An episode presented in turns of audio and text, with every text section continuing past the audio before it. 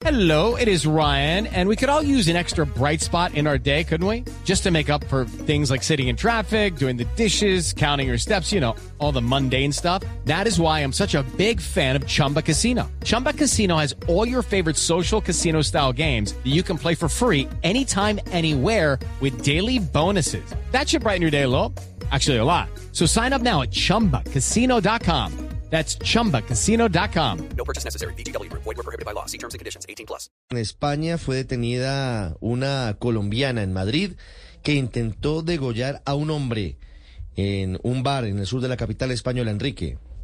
Efectivamente, los hechos tuvieron lugar a las seis y media de la tarde de este domingo, aunque no se han conocido hasta hoy, en la calle Mezquita, en el sur de la ciudad. Allí se produjo una discusión entre dos personas. Una de ellas era esta mujer de 62 años que rajó el cuello de un hombre de 39 de nacionalidad peruana. La mujer que se encuentra detenida tiene nacionalidad colombiana. Hello, it is Ryan, and we could all use an extra bright spot in our day, couldn't we? Just to make up for things like sitting in traffic, doing the dishes, counting your steps, you know, all the mundane stuff. That is why I'm such a big fan of Chumba Casino. Chumba Casino has all your favorite social casino style games that you can play for free anytime, anywhere with daily bonuses. That should brighten your day a little.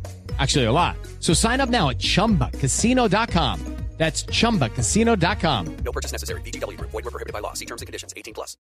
Allí se produjo esa discusión. La mujer, una vez realizado ese corte a esta persona, abandonó precipitadamente el lugar, aunque se refugió en su vivienda, que se encontraba justo encima del local donde se había producido ese intento de crimen. Una vez allí en su vivienda, se encerró y fue la Policía Nacional quien la encontró en su domicilio y posteriormente fue detenida.